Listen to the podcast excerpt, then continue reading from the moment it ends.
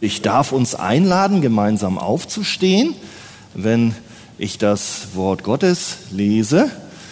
Ich möchte euch alle auch herzlich begrüßen und wir schlagen miteinander auf Apostelgeschichte 15 ab Vers 36.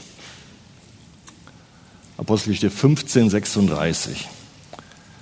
Da heißt es, nach etlichen Tagen aber sprach Paulus zu Barnabas, lass uns wieder umkehren und in all den Städten, in denen wir das Wort des Herrn verkündigt haben, nach unseren Brüdern sehen, wie es um sie steht. Barnabas aber riet dazu, den Johannes, der Markus genannt wird, mitzunehmen.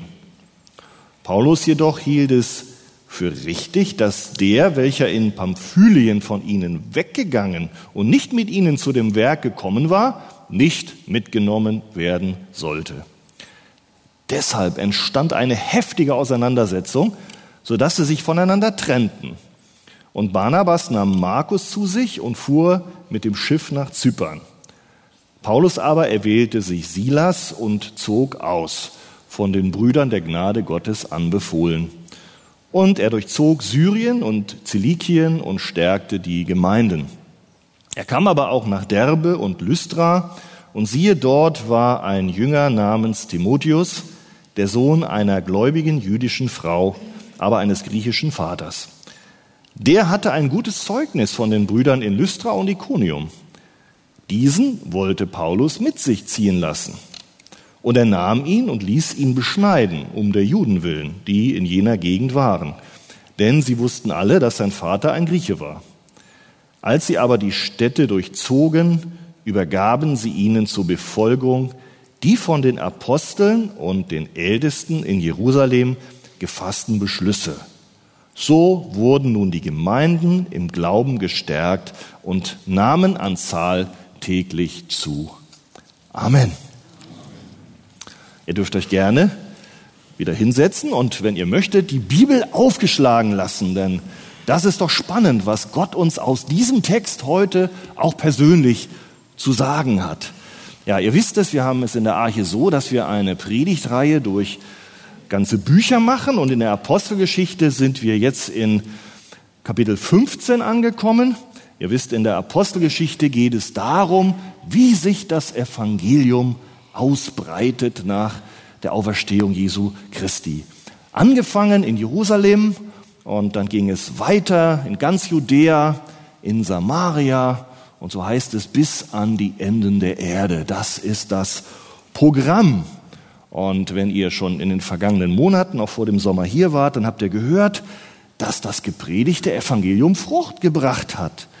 Da haben sich durch die Predigt von Paulus und von Barnabas und anderen, die da durch die Gegenden zogen. So gab es auch eine Missionsreise, eine erste bereits in der südlichen Türkei und auf Zypern. Da haben sich viele Menschen bekehrt aus heidnischem und aus jüdischem Hintergrund. Ich weiß nicht, ob ihr die Tafel einblenden könnt. Da könnt ihr so sehen, wo die damals da rumgereist sind. Jetzt, wenn ich nur noch so einen, so einen Leuchter hätte, Christian, wo, wo hast du den? Haben wir nicht. Okay. Ihr seht das. Angefangen haben mit Paulus und Barnabas in Antiochia, das seht ihr da rechts auf der Seite, wo Syrien steht. Und da haben sie gepredigt und beim letzten Mal haben wir gehört, dass es da, da hat Christian gepredigt, doch große Probleme gegeben. Hat die eine Spaltung, ja, der Gemeinde ja fast hervorgerufen hätten. Denn da waren Leute gekommen mit jüdischem Hintergrund und die haben doch tatsächlich in Antiochia und auch in anderen Gemeinden erzählt, das reicht nicht aus, wenn wir an Jesus Christus glauben. Auch du, der du ein Heide warst, der du ein Heidenchrist bist, du musst dich zusätzlich beschneiden lassen, um errettet zu werden und auch die jüdischen Gesetze halten. Und das war etwas, was die Apostel mit großer Sorge erfüllte. Und deswegen sandten sie Paulus und Barnabas, also die beiden, um diese Frage zu klären. Und dort versammelten sich dann auch die Jerusalemer Apostel, da war dann Petrus dabei und auch der Jakobus, der Bruder von Jesus, der ist der Leiter der Jerusalemer Gemeinde. Und die haben dort auf einem Apostelkonzil wirklich darüber entschieden, muss man sich zusätzlich beschneiden lassen oder reicht der Glaube an Jesus aus? Wie wir heute so schön sagen, sola fide, also allein aus Glauben oder gerettet aus Glauben an Jesus plus Werke. So ist es ja auch heute bei vielen noch die Frage plus Werke hier eben Werke der Beschneidung und des Gesetzes. Und preis sei Gott, da war ein ganz eindeutiges Ergebnis rausgekommen. Petrus selber hat gesagt, ihr wisst doch, als ich damals im Haus des Cornelius war, dem Heiden, da wollte ich gar nicht hin. Aber Gott hat mich hingeführt und dann habe ich das Evangelium gepredigt und von Jesus, dem gekreuzigten und auferstandenen und plötzlich fiel der Heilige Geist auf die, weil die glaubten, wie auch auf uns, und da war von Beschneidung gar keine Rede. Also, ihr Lieben, sagt er, weshalb versucht ihr jetzt Gott, indem ihr ein Joch auf den Nacken der Jünger legt, den weder wir noch unsere Väter tragen konnten? Vielmehr glauben wir, so Petrus auf dem Apostelkonzil, dass wir durch die Gnade des Herrn Jesus Christus gerettet werden. Auf gleiche Weise wie auch jene, die Heiden. Das war der Schlüsselsatz, den auch dann später Jakobus bestätigte, Heiden und Juden werden gerettet, nicht durch Beschneidung, sondern durch den Glauben an Jesus Christus. Und das ist so entscheidend, dass die dann auch einen Brief verfassten und schickten dann den, den äh, äh Paulus und den Barnabas zurück nach Antiochia. Da schicken sie auch noch zwei andere dabei aus der Jerusalemer Gemeinde, einer war Silas, und die sollten genau das klarstellen. Die sollten genau in die Gemeinden gehen, in Antiochia angefangen und noch in viele andere und sollten ganz, ganz deutlich sagen, nee, das stimmt nicht, dass wir hier fordern oder dass es richtige Lehre sein soll, dass man sich beschneiden lassen soll zusätzlich. Nein, nur der Glaube allein. Das ist es, was selig macht. Das ist die Ausgangssituation des heutigen Textes. Paulus und Barnabas waren also wieder angekommen in Antiochia. Die predigten dort, der Silas war dabei. Aber diese Botschaft, diese freimachende Botschaft und auch diese Klarstellung, es war ja so, dass da manche Gemeinden verwirrt waren in Galatien, dass da die jüdischen Gesetzeslehrer denen das aufzwingen wollten, diese Botschaft des Apostelkonzils, die musste natürlich auch in die anderen Gemeinden des südlichen Kleinasiens weitergegeben werden. Und es war wichtig, dass alle Gemeinden ja diese klare Linie erkannten und das auch umgesetzt wurde. Und die Mission und die Evangelisation muss fortgesetzt werden. Und das soll in der richtigen Weise geschehen, nach einem biblischen Vorbild. Und es muss auch mit einer richtigen Herzenshaltung geschehen, mit einer richtigen Prioritätensetzung und auch mit geeigneten Mitarbeitern. Und nicht nur mit geeigneten Mitarbeitern, sondern auch unter Beachtung der Umstände ganz zielgerichtet, möglichst effektiv, damit die Menschen, die das Evangelium hören, auch tatsächlich es verstehen und zum Glauben an Jesus Christus kommen. Also diese vier Punkte, genau darum geht es im heutigen Predigtext. Mission und Evangelisation müssen weitergehen, aber doch bitte in der rechten Weise nach einem biblischen Vorbild, mit der rechten Herzenshaltung, mit dafür geeigneten Mitarbeitern und auch zielgerichtet unter Beachtung der Umstände, wo man auch ja, aus Weisheit gewisse Dinge tut und gewisse Dinge eben nicht tut. Das ist heute, was wir miteinander betrachten wollen in dem Text. Das ist also der erste Punkt, Mission und Evangelisation nach dem biblischen Vorbild. Vers 36 haben wir gelesen. Paulus sprach zu Barnabas, lasst uns wieder umkehren in all den Städten, in denen wir das Wort des Herrn verkündigt haben und nach unseren Brüdern sehen, wie es um sie steht. Das waren also diese Städte, die ihr seht, dort mit dem roten Pfeil. Da waren sie vorher gewesen und jetzt sagt Paulus, da möchte ich wieder hin. Und fragen wir uns, warum ist das wichtig? Warum möchte Paulus da nochmal hin, wo er ja schon war? Die haben doch das Evangelium schon gehört, sind doch bekehrt. Na, ich weiß nicht, die meisten von euch kennen ja den Missionsbefehl. Und wie lautet der?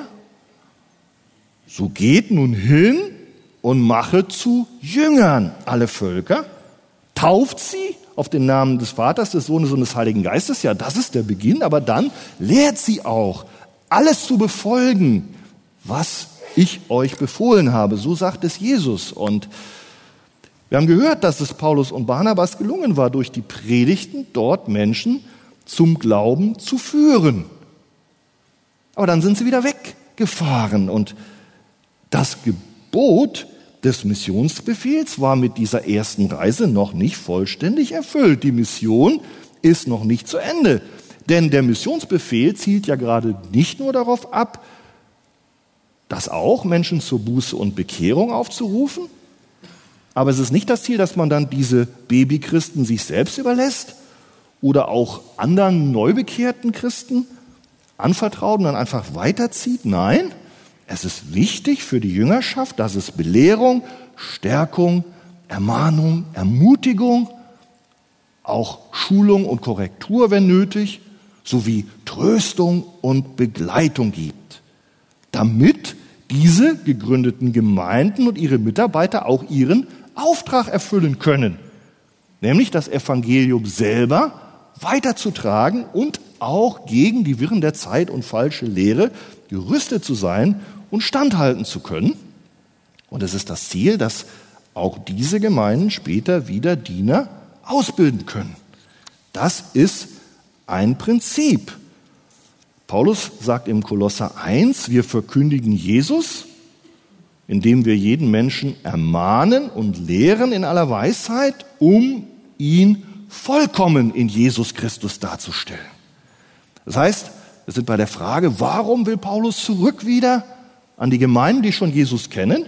Ja, weil die wachsen müssen im Glauben. Der Paulus als ja ein geistlicher Leiter fühlte sich verpflichtet, ihnen zu helfen bei diesem Prozess, bei dieser Reifung. Und so wollte er nach ihnen schauen und damit die Ausführung des Missionsbefehls Jesu fortsetzen und sie in der Jüngerschaft auszubilden, damit sie selber in der Lage sind, auch wieder andere Menschen zu Jesus zu führen. Ja, das ist, wenn wir hier fragen, warum, es geht er zurück, das ist eigentlich der effektivste Weg von Mission auf lange Sicht gesehen, dass man nicht nur predigt und dann weggeht, sondern dass man predigt und dann Menschen trainiert und schult, sodass diese fähig werden, auch wieder andere zu Jüngern zu machen.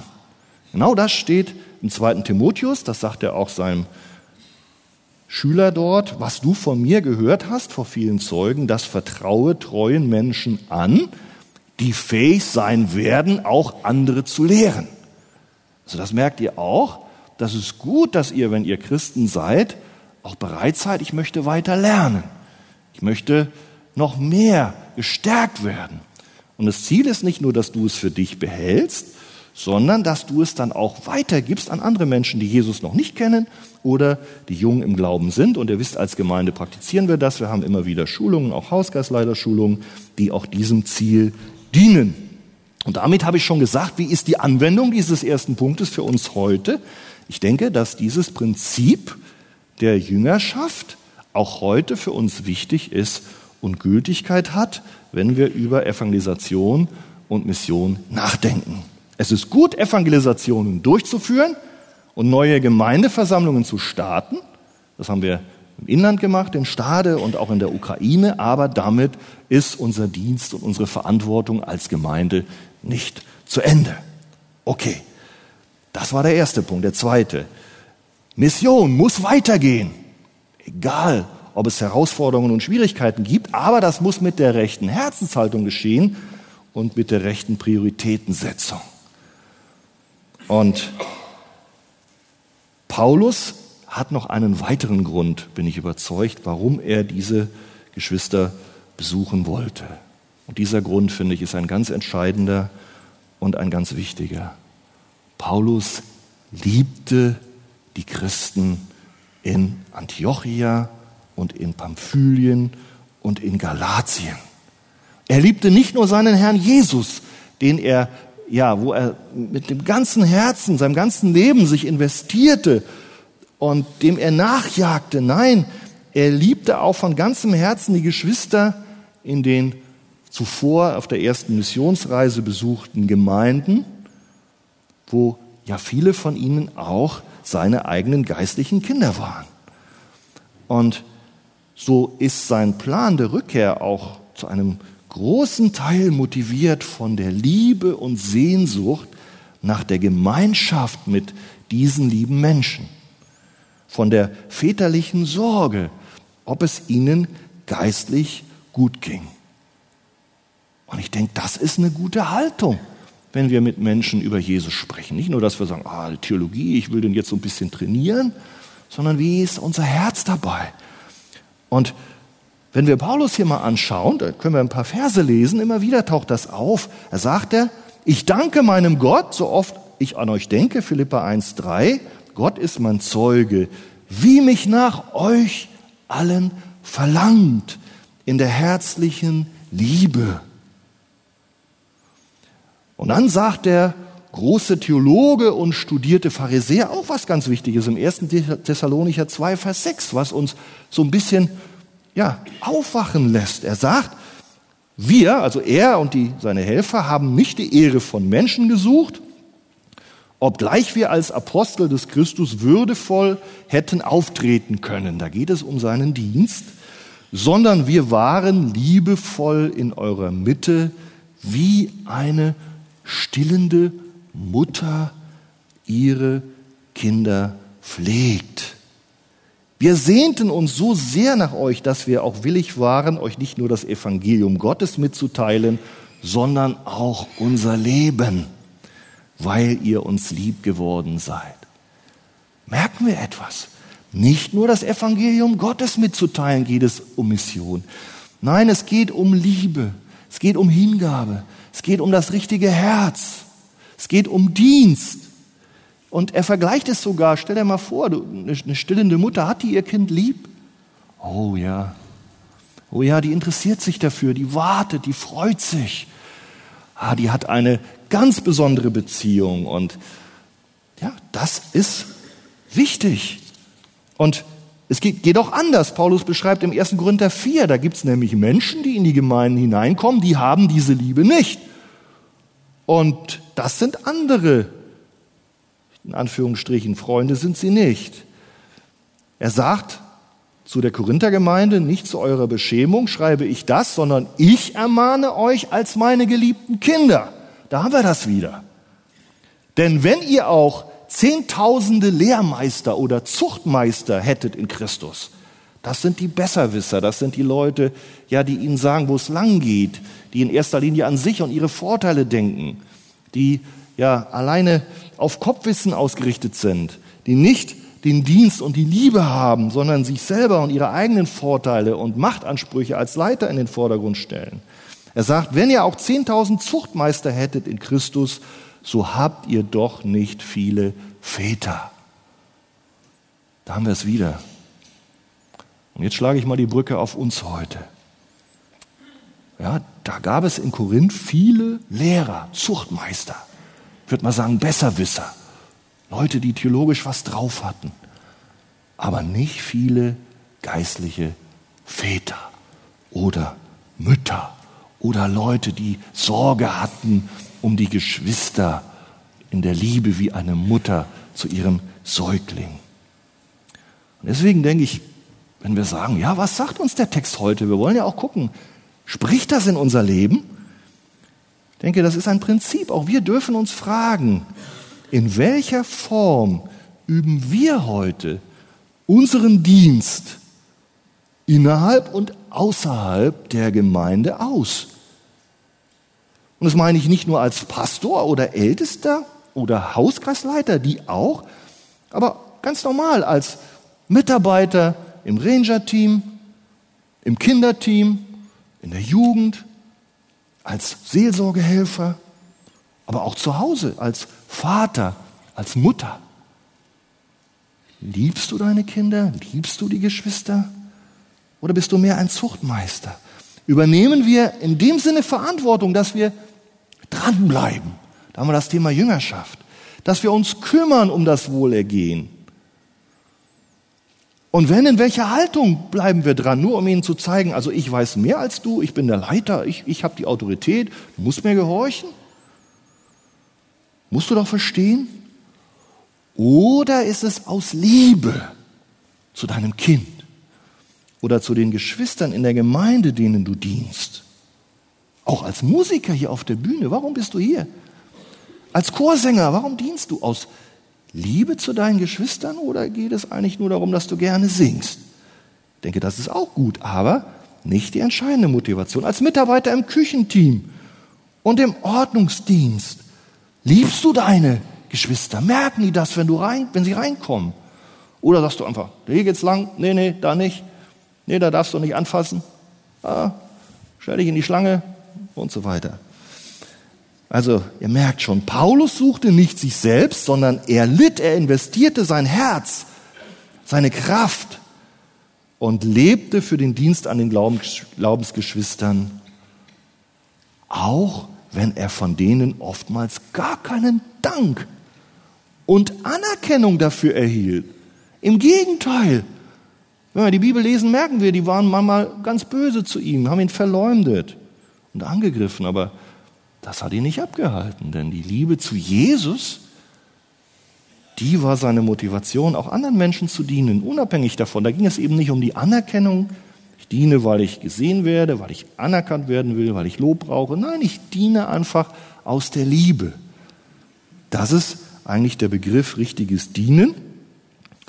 Und ich denke, wir merken, da sind wir persönlich an können wir an unsere Grenzen kommen. Und darum glaube ich, ohne deine Beziehung zu Jesus kannst du das nicht schaffen, denn wir sind von Natur aus eher stolz und auf uns bezogen. Aber wir können nur, wenn wir auf Jesus schauen, wenn wir wirklich mit Jesus leben, wenn wir im Gebet sind, wenn wir in die Bibel sehen, wie gut er zu uns ist, obwohl wir auch oft versagt haben. Wenn wir in ihm unsere Erfüllung suchen, unsere Anerkennung und nicht, ob, man, ob unser Bruder uns jetzt dankt, wenn ich gerade was gemacht habe oder auf die Schulter klopft. Wenn wir daraus unsere Kraft und Motivation beziehen, aus dieser Liebe, die Jesu zu dir hat und durch den Geist dir gibt, dann kannst du auch in seiner Liebe zur Ruhe kommen. Und als letztes noch, warum ging Paulus los? Das war interessant. Die Prioritätensetzung der Antiochia Gemeinde. Die hatten großen Segen. Es war eine große Gemeinde, weiß nicht, wahrscheinlich größer als wir. Und da war Erweckung, da war richtig was los. Aber, das ist wichtig, das hinderte nicht, dass die Gemeinde, obwohl sie viel Arbeit hatten, denkt ihr vielleicht auch, wir haben so viel Arbeit, die Pastoren sind mal da, mal da, heute ist Pastor Weger in Bern und wir für ihn beten. Das hinderte die Gemeinde aber nicht, den Blick zu haben, auch für die Gemeinden, ja, die außerhalb waren, für die Mission. Und das müssen wir auch drauf haben, eine biblische Gemeinde, obwohl sie viel Arbeit hat, ist gut, aber sie hat auch eine Verantwortung, auch für die ja, Geschwister außerhalb der Gemeinde.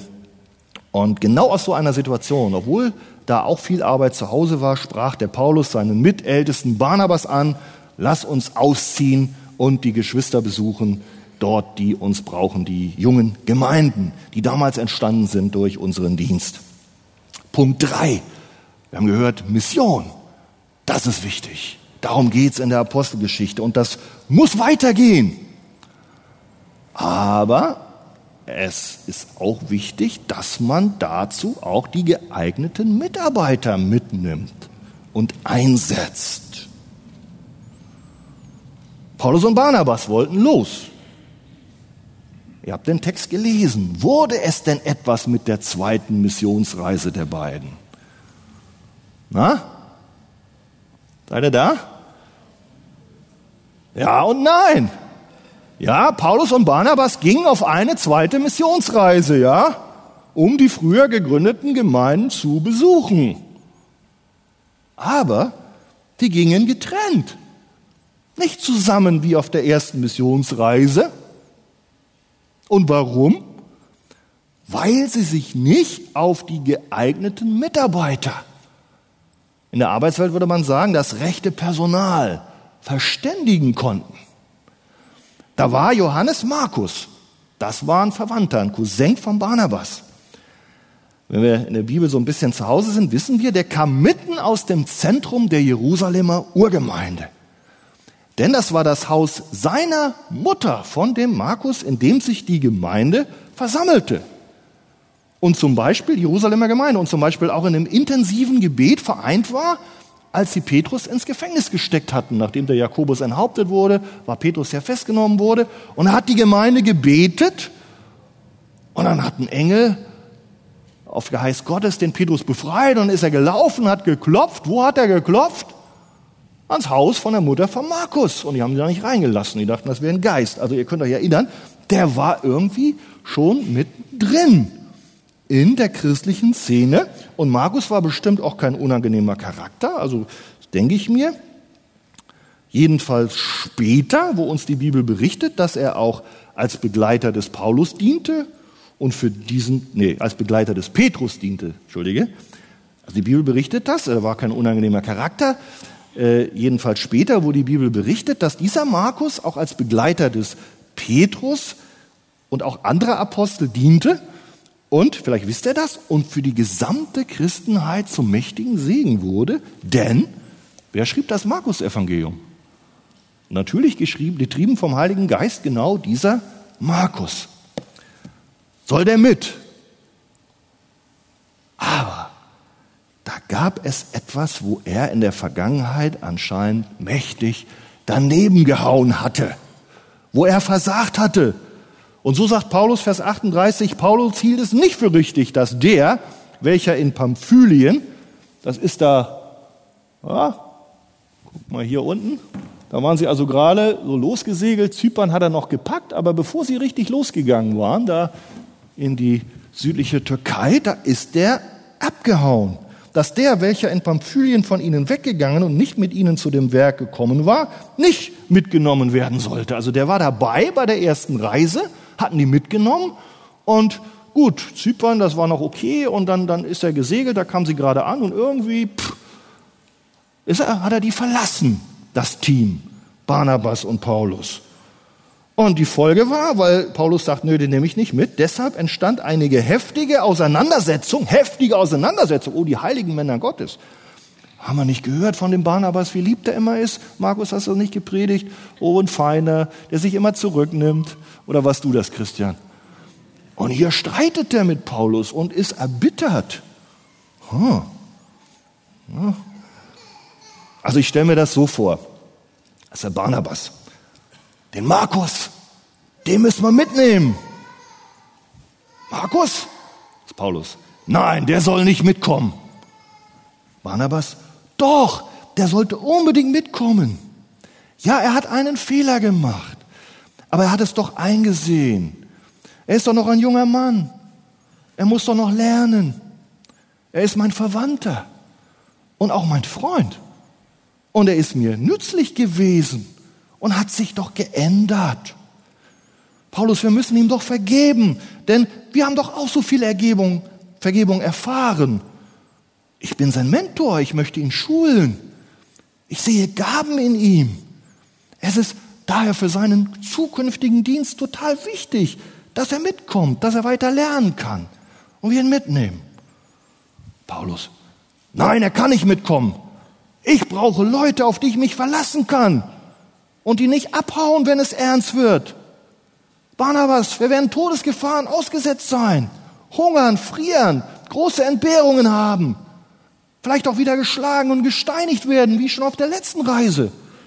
Das ist ja schön, dass dein Verwandter, der hier in Antiochia zum Segen gewesen ist, hier wo alles passend ist, aber ich habe kein Vertrauen in ihn, dass er auf dem Missionsfeld durchhält. Denk doch mal nach. Wir reisen wieder genau in die Städte da. Lystra, Iconium, Derbe, in die er sich damals geweigert hat mitzukommen und in der Mission mit uns zu dienen. Die Geschwister dort, die kennen uns als bewährte Mitarbeiter. Und wir sind viele, für viele Vorbilder und das muss auch so sein. Aber den, damals hätten wir ihn gut gebrauchen können, gebrauchen können aber da hat er, hat er uns im Stich gelassen, ist er abgehauen. Und jetzt soll ich genau in diesen Städten den an meiner Seite mitreden lassen? Nein, unmöglich kann ich den mitnehmen. Doch, ja, nein und so weiter. Ging es hin und her. Also so ähnlich müssen wir uns das vorstellen. Und ich weiß nicht, auf welche Seite du dich stellen würdest. Jeder hatte so seine Argumente. Und vielleicht waren da auch menschliche Befindlichkeiten oder vielleicht ein bisschen, Paulus war ja auch noch ein Mensch, ein paar Verwundungen im Spiel. Ich denke zumindest, die Herzenshaltung war ziemlich hart und vor Gott wahrscheinlich sündig. Und es ist gut, dass die Bibel uns sagt, selbst die großen Männer Gottes, da wird nichts beschönigt.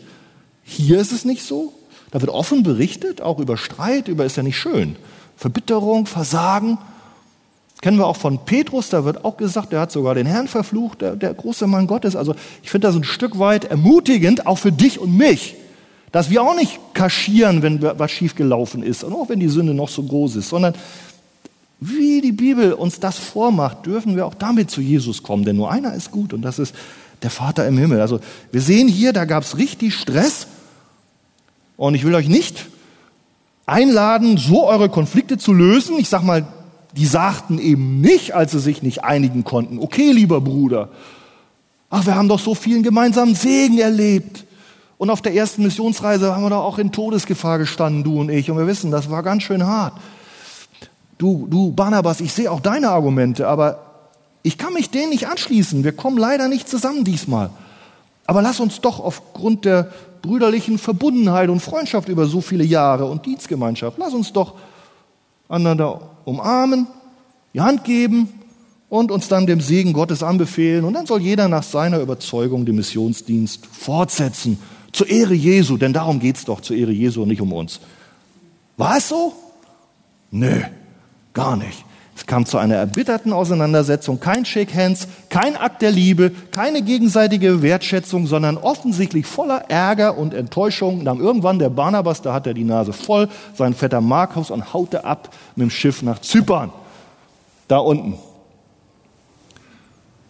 Das ist ja nicht mehr in den Pfeilen, weil nur noch der Paulus jetzt da im Fokus ist. Die blaue Richtung, das ist, wo der Paulus nachher hinreist. Also der Barnabas geht weg und ja, vielleicht bleiben wir noch mal einen Moment stehen bei dieser Auseinandersetzung. Wer hatte recht? Wer ist dafür, dass Barnabas recht hat? Wen hätte man den Markus mitnehmen sollen? Der melde sich mal. Oh, ein paar. Wer ist dafür, dass Paulus recht hatte, den nicht mitzunehmen?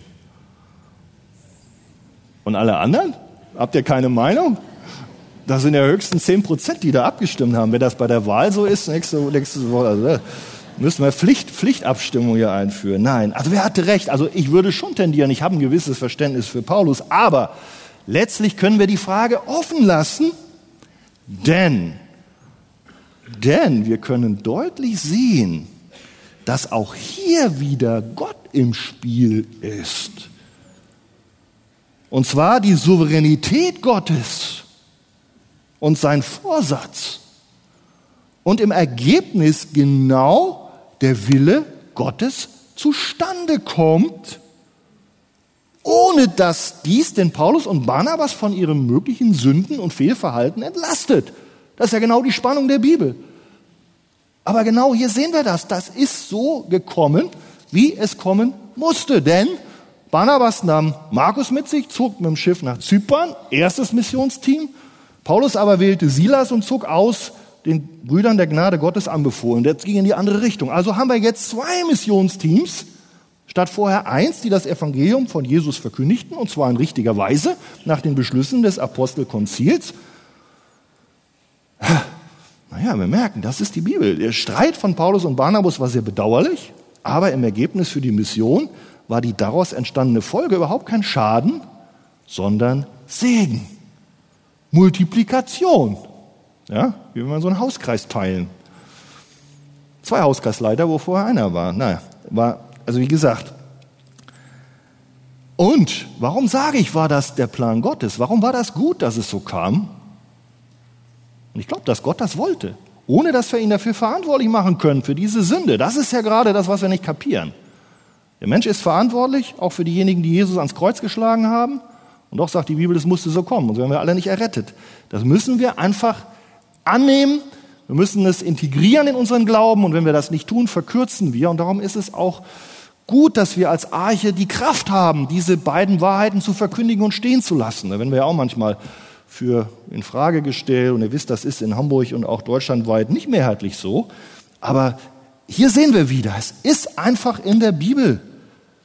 Also es gab zwei Missionsteams, der Streit war bedauerlich, aber führte zur Multiplikation und das hat einen Vorteil, Gott wollte das, denn jetzt gehörte plötzlich der Silas zum Missionsteam von Paulus. Vorher war von dem keine Rede. Wahrscheinlich hätte er den gar nicht mitgenommen, wissen wir nicht, steht nichts da. Aber Gott wollte, dass der mitkommt und dieser Stress führte dazu, der brauchte jetzt einen anderen und dann nahm er den Silas mit und das war ein Segen für die Mission wenn wir später mal, da kommen wir noch zu. Der war nämlich römischer Bürger und der war aus der Jerusalemer Urgemeinde, der war der Abgesandte. Und wenn der jetzt in die Gemeinden da kam, die Stress hatten, wegen dieser Beschneidungsfrage, da konnte der sagen, ich komme hier, ich bin in der Gemeinde und Petrus und Jakobus sind meine Leiter und hier haben wir den Brief und ich kann bezeugen, das ist es. Nur allein aus Jesus, äh, als Glaube an Jesus werden wir gerettet. Das war super, dass so ein Mann dabei war. Vorsatz Gottes. Aber der Vorsatz Gottes, und da bin ich weiter der Meinung, ist noch nicht zu Ende. Da war nämlich noch ein anderer Mann, den wollte Gott dabei haben. Das war der Timotheus. Ihr erinnert euch, wir haben gelesen, Paulus kam nach Derbe und Lystra und siehe, dort war ein Jünger namens Timotheus, Vers 1, Kapitel 16. Diesen wollte Paulus mit sich ziehen lassen. Timotheus stellen wir uns die Frage, naja, warum, warum sagst du Souveränität Gottes? Also Paulus hat den gesehen, der kannte seine Mutter, Eunike hieß die und Luis hieß die Großmutter, das waren gläubige Leute, die hatten sich bekehrt bei Paulus erster Missionsreise und da hat er eine Überzeugung gehabt, Mensch, der Timotheus, wir wissen nicht genau, ist ein geistliches Kind von Paulus direkt, als er damals da war in der ersten Generation, die lebten da in Lystra. Hat sich da der Timotheus schon bekehrt oder, oder ist er praktisch ein Kind von Paulus der zweiten Generation? Das heißt, der hat den schon gesehen, aber die, die Mutter und die Oma haben den Timotheus letztlich zu Jesus geführt. Egal, P P Paulus hat einen Anteil dran. Ja, auch wenn seine geistlichen Kinder einen, einen anderen zu Jesus führen, wissen wir nicht genau, da sind die Ausleger unterschiedlicher Meinung. Aber wir sehen, der, der, der, warum Souveränität Gottes, der, der Paulus kam, der hat ihn gesehen und dann hören wir noch, da gaben alle ein gutes Zeugnis, dass also der Timotheus ein aufrichtiger, lehrfähiger und trotz seines jungen Alters schon bewährter Diener Gottes ist, mit einer super Reputation, also Zeugnis von außen, innerhalb der Gemeinde und auch von außen. Und, und wer sich in der Bibel auskennt, gemerkt, oh, das sind genau die Kriterien, die Paulus später auch für die ältesten Berufungen nimmt. Ja, lehrfähig, aufrichtig, untadelig, und mit gutem Zeugnis von außen und so. Ach klar, da hat er den, hat er ausgewählt, Paulus. Das stimmt, das ist menschlich, die menschliche Verantwortung. Aber wie konnte denn der Paulus den Timotheus überhaupt auswählen? Und da bin ich der Meinung, er konnte es nur, weil dieser Stress mit Barnabas geschah. Denn der Plan war, wir besuchen die Gemeinden wie auf der ersten Missionsreise. Und wo ging das hin? Zypern und dann Atalia und dann Antiochia und so weiter. Und ganz am Schluss wären sie dann irgendwo hingekommen, wo der Timotheus sitzt, nachdem die Reise fast halb vorbei ist. Aber jetzt war der Barnabas ja schon abgesegelt nach Zypern. Oh Mann, und da hat der Paulus, glaube ich, wirklich gedacht, da ziehe ich jetzt einen anderen Weg. Ich kann nicht dahin, wo der schon predigt, das macht keinen Sinn, dass ich in die gleiche Gemeinde gehe und die Jünger stärke. Ich fahre jetzt andersrum und da ging er den beschwerlichen Weg, da durch die Berge. Da könnt ihr sehen, da Tarsus und, und die zylykischen Berge, das kann man auch nachlesen. Da muss man ordentlich wandern, ist nicht so angenehm. Und da ist er da durchgestiefelt. Irgendwann kam da so ein, so ein Tor, dann kylykisches Tor heißt das. Und dann hat er relativ schnell, bevor es eigentlich richtig losging, diesen Timotheus da gesehen. Haben wir das verstanden? Den hätte er gar nicht gesehen auf seiner ganzen Reise, wenn er also ganz normal mit Barnabas da nach Zypern und dann weiter von da gesegelt wäre. Dann wären sie da, wenn überhaupt, nach vielen Monaten angekommen. Was wäre mit Timotheus gewesen? Oder wäre gar nicht dabei gewesen. Also ich glaube, Gott hat dafür gesorgt, dass der ganz am Anfang dabei war, auch wenn das mit Stress verbunden war, wo Paulus und Barnabas menschlich für verantwortlich sind. Was bedeutet das für uns heute? Ich denke, das ist immer die Frage. Ich versuche das.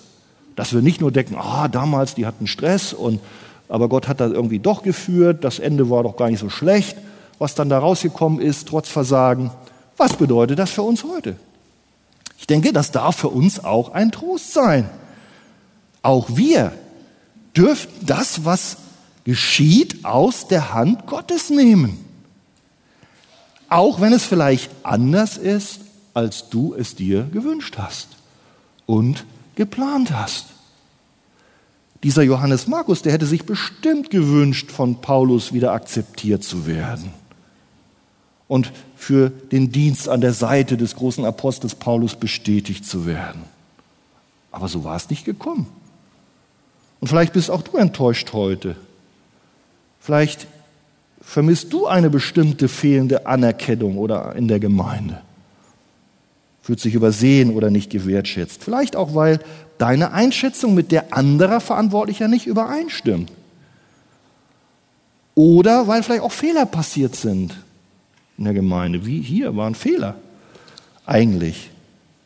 Vielleicht geht es aber auch in einen anderen Bereich. Du hast dich bemüht und hast deine Arbeit verloren. Du alles dafür getan hast. Vielleicht, weil andere dich nicht für geeignet und fleißig genug halten, also ähnlich der Bewertung hier von, von Paulus und Johannes Markus oder einfach aus anderen Gründen, weil es wirtschaftliche Schwierigkeiten gab, weil du einen Vorgesetzten hast, der denkt, der ist so fähig, also den muss ich weghaben, sonst nimmt er nachher noch meinen Posten beim Chef. Also es können ganz unterschiedliche Gründe sein. Gerechte Gründe, warum du den Job nicht gekriegt hast.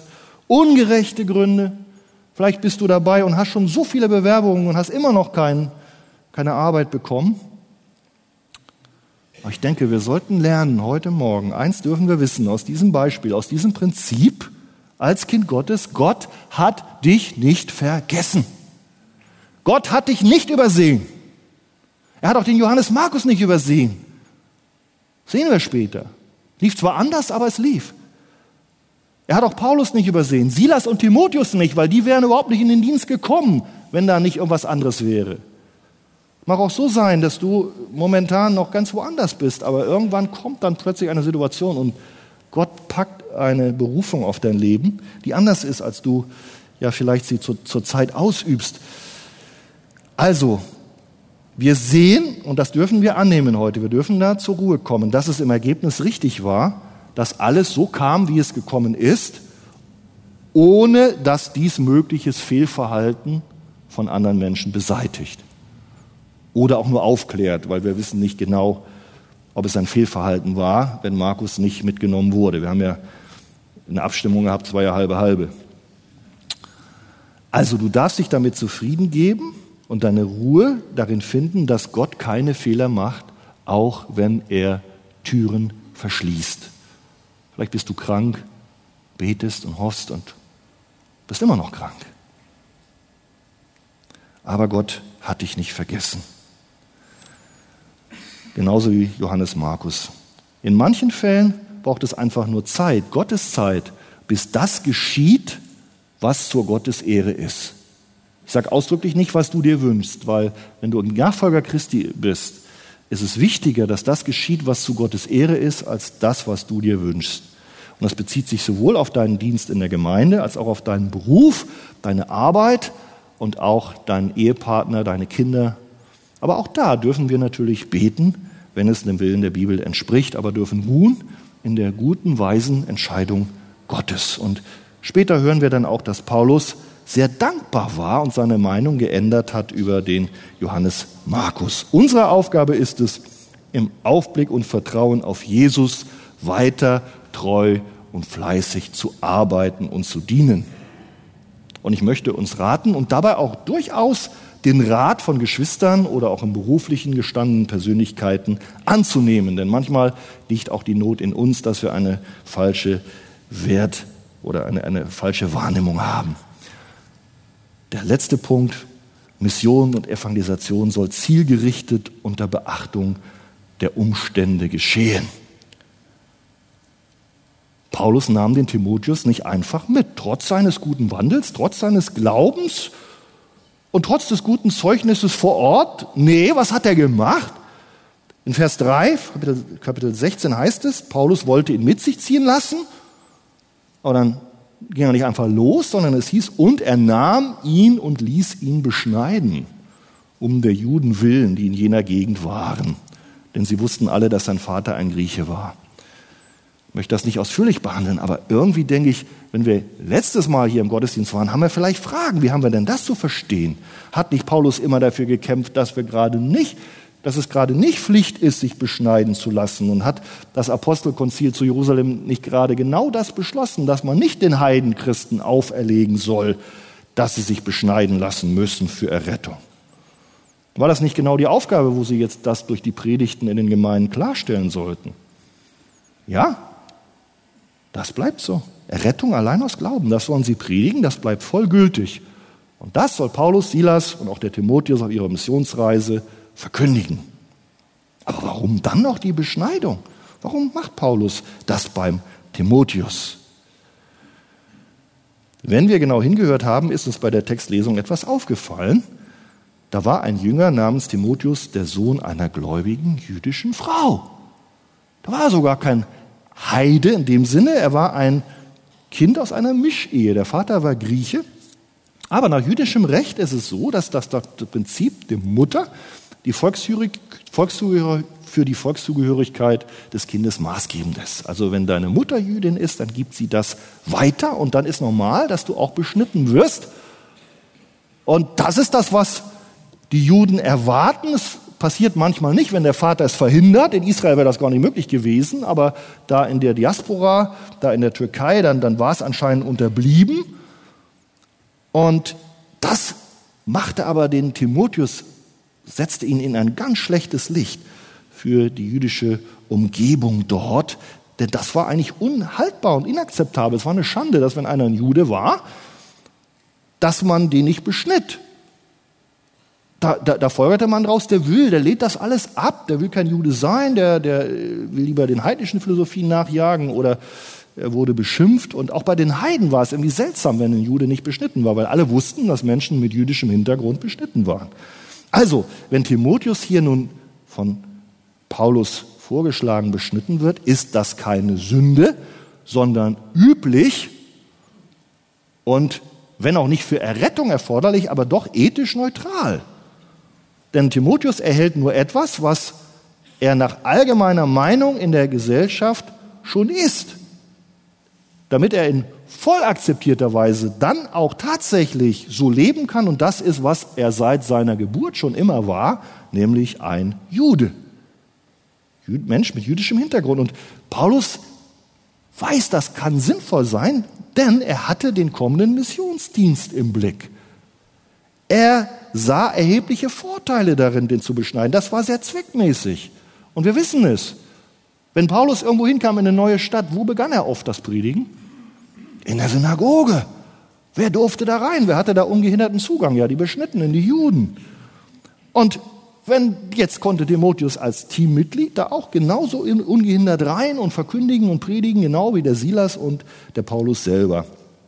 Und ohne dass es Fragen gab, der bringt dann einen unbeschnittenen Heiden mit oder äh, dass dann da das ganze Missionsteam verunglimpft wurde.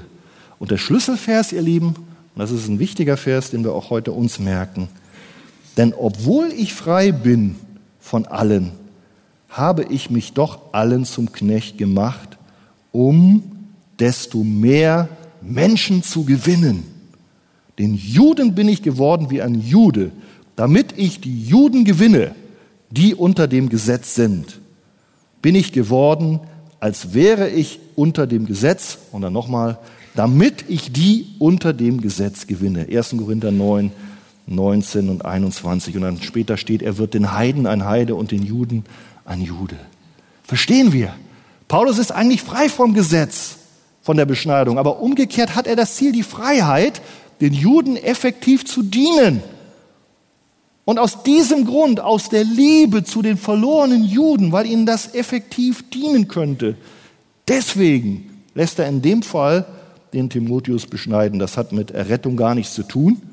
Und Paulus wird auch immer sehr scharf, wenn Menschen fordern, dass das was für Errettung äh, voraussetzendes wäre. Ne?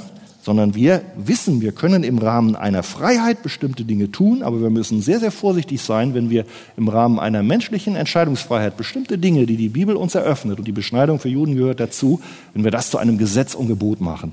Da wird Paulus sehr scharf. Gibt auch noch andere Dinge.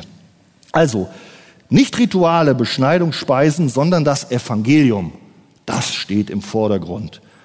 Wo Paulus genau um dieser Sache willen die Jünger Jesu einmal zur Rücksichtnahme auffordert, zum Beispiel mit dem Rücksichtnahme auf die Schwachen, das sehen wir im Korintherbrief, aber auch um eine erhöhte Flexibilität bittet, um das eigentliche Ziel, die Bekehrung von Menschen zu Jesus zu erreichen. Auch hier eine kurze Anwendung. Vielleicht bist du hier und denkst, was hat das denn mit mir zu tun? Da redet er über Beschneidung hin oder her, ja oder nein. Das ist ja schön damals, aber für mich doch nicht. Naja, ich denke, das Prinzip was dahinter steht. Das ist auch heute für uns gültig. Und das Prinzip lautet weiterhin den Juden ein Jude, den Heiden ein Heide. Und im 1. Korinther 9 sagt er weiter, 22, den Schwachen bin ich wie ein Schwacher geworden, damit ich die Schwachen gewinne. Wir dürfen Alkohol trinken, zum Beispiel, aber wo ist es sinnvoll? Es zu trinken oder auch sein zu lassen. Wenn ich in, im Reha-Zentrum bin, in der Ukraine, trinke ich keinen. Und auch nicht, wenn die dabei sind, wenn ich abends essen gehe. Aber es geht noch weiter.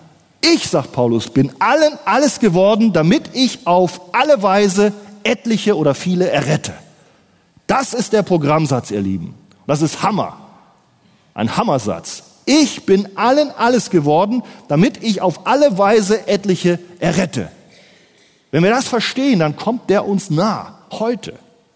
Stell dir mal vor, ist das nur ein Ding, was Paulus sagt da, oder ist es nicht etwas, was ein Programm ist für uns Christen? Wie gehen wir um mit bestimmten Fragen, wo wir eigentlich menschliche Freiheit haben, aber wir wissen, es gibt Menschen, da könnte ich, wenn ich so oder so mich verhalte, da könnte ich mehr helfen, dass die das Evangelium verstehen. Oder ich könnte mehr helfen, dass die irgendwie nicht plötzlich sich total behindert oder gestört fühlen bezüglich der Sache, die, auf die es ja wirklich ankommt, dass sie nämlich eben das Evangelium annehmen und verstehen. Und Paulus sagt, ich bin so flexibel, ich bin allen alles geworden. Ihm ist alles egal. Er macht alles. Er hat keine eigenen Vorstellungen mehr. Wo will er hingehen? Was will er machen? Wo will er einen Beruf haben? Was will er anziehen? Äh, ich, ich, ich weiß nicht was. Also was soll er essen? Äh, was soll er verdienen? Nein, das Ziel, ich will, dass die Menschen Jesus finden. Das ist das Programm. Und das fordert uns heraus, auch die wir hier heute versammelt sind. Und ich möchte zum Abschluss uns dann auch eine Frage stellen. Wie könntest du das auf dich anwenden?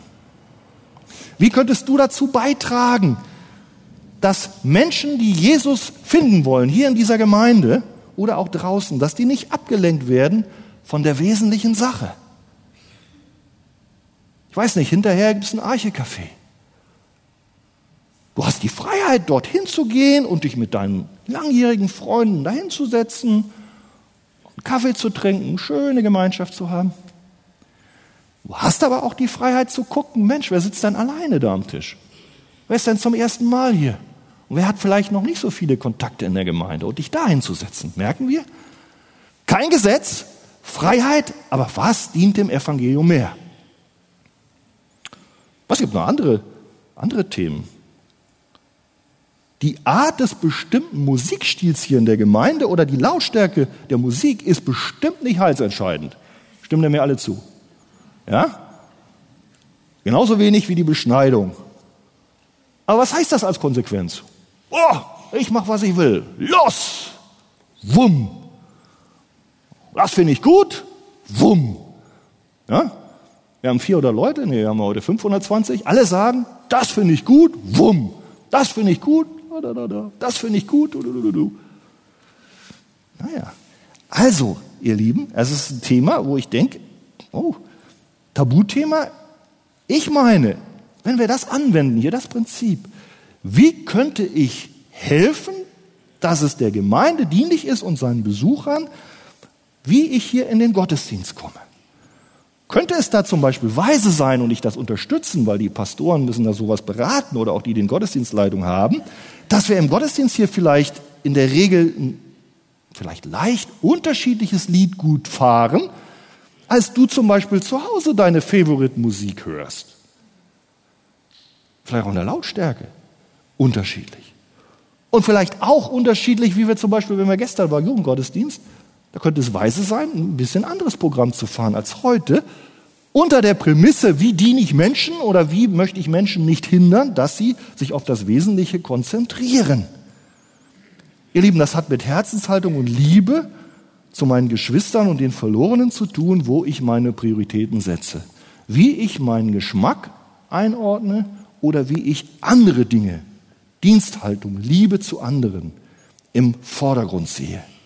Und ich denke, es ist ein großer Segen und ich möchte sagen, wir haben nur eigentlich kleinere Probleme. Wir sind eine Gemeinde, in der sich alle Generationen wohlfühlen, wo alle Generationen kommen, wo alle Generationen Rücksicht nehmen. Ich bin nicht einer, der jetzt sagt, oh, da haben wir Riesenprobleme. Nein, aber ich möchte uns ermutigen, da weiterzumachen, damit wir das erhalten, diesen Frieden, den wir haben.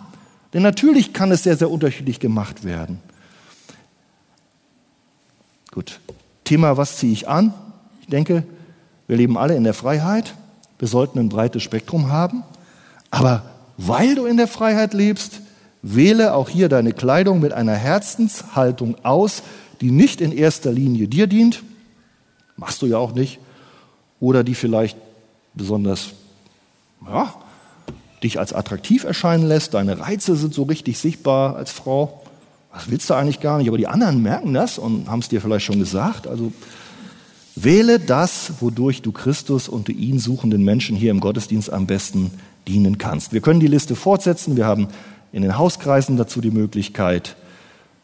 Als sie aber die Städte durchzogen, übergaben sie ihnen zur Befolgung die von den Aposteln und den Ältesten in Jerusalem gefassten Beschlüsse. So wurden die Gemeinden im Glauben gestärkt und nahmen am Zahl täglich zu. Wir sehen, wenn wir das Evangelium weitertragen, Paulus und, Barne und, und, und äh, Silas, in rechter Weise, nach biblischem Vorbild, mit der rechten Herzenshaltung und zusammen mit den von Gott berufenen Mitarbeitern, dann wird das zum Segen für viele werden. Amen.